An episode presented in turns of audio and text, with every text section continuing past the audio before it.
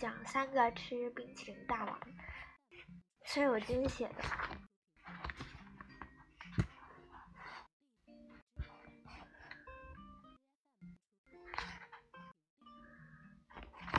一天晚上，雌猪趁着它的小主人宁宁睡着了，跑到大街上去闲逛。在冰淇淋店的门口，雌猪看见一只泥巴熊把指头含在嘴里，呆呆地望着，呆呆呆呆地往玻璃门里望着，就拍拍他肩膀说：“进去吧，我请客。”泥巴熊有点不好意思，他想问：“为啥请我？”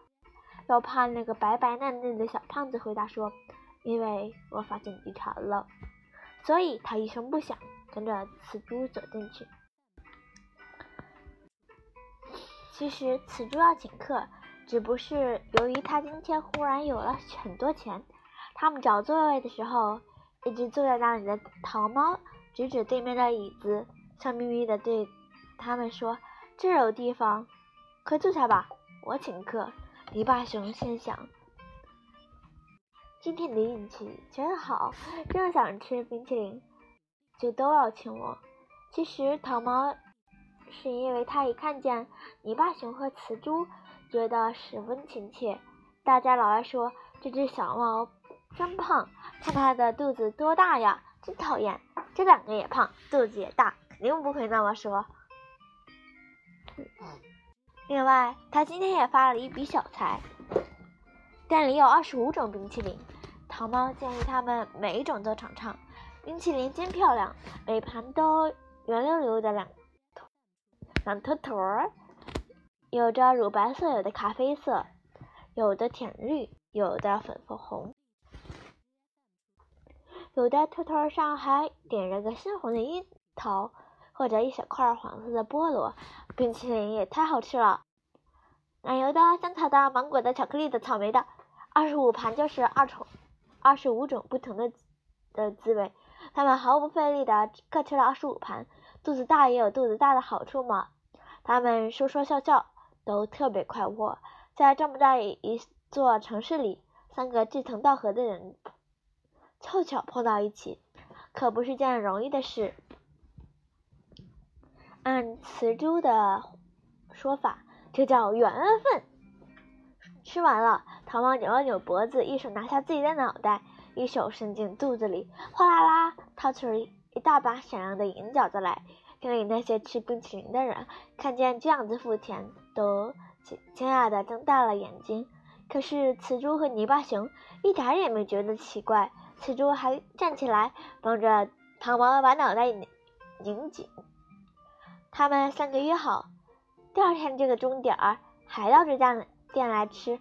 雌猪说：“这回我讲课。”第二天晚上，三个新朋友又走进那家阔气的冰淇淋店，说说笑笑的大吃了一通。吃完以后，到付钱的时候，雌猪忽然一拍脑袋说：“他怎样这么粗心？宁宁吃完晚饭，不是打开他大肚上。”大肚子上的那片瓷板板儿，把他肚子的钱稀里哗啦的全部都倒去了吗？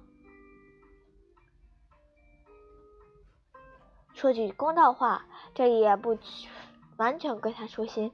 宁宁动不动就来这一手，实在是次数太多，让他没法记清楚。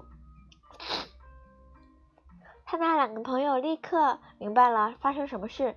糖猫紧张的看着他的两个朋友说：“我这钱也给掏空了。”就是中午的时候，雌猪立刻着急的盯住泥巴熊的黑脸，希望可全寄托在他身上了。泥巴熊这会儿是个大富豪，他的肚子里装满了银饺子，一直装到头顶，想要再塞进一个也办不到了。可惜的是，他是死签的，既没一个可以拧上拧下的脑袋，也没有一个能打开的盖子。那个狠心的设计人就是这么设计的。等到它变成一个大块儿之后，啪的往地上一摔，然后它的主人看到白花花的、满地打滚的银饺子，开怀大笑。泥巴熊之所以才能化快快活活的吃上十五种冰淇淋。只因为那个叫小杰的女孩子一时还舍不得把它摔碎。泥巴熊可不愿意让两个朋友失望，反正迟早也得有那么一天。他说了句：“我有钱。”就站起来，爬到自己的影子上。他两个朋友怔了一下，见他做出跳水的姿势，这才明白过来，轻轻喊了一声：“不可以！”喊叫的同时，他们各自抱紧他一条腿。哎呦，这家伙真沉！他一头栽下。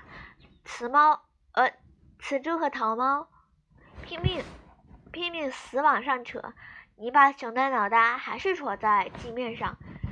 幸好扯住，泥巴熊的脑袋摔得不重，而且这么一磕，他头上的那个很细窄的细缝缝，竟然滚出一枚银饺子来。这可是一个重大发现！泥巴熊立刻在地板上倒立起来，又是拼命摇晃脑袋，又是用力颠动两条胳膊。他发疯般闹闹腾一记，却没有一个饺子掉出来。可是他没有白费力气。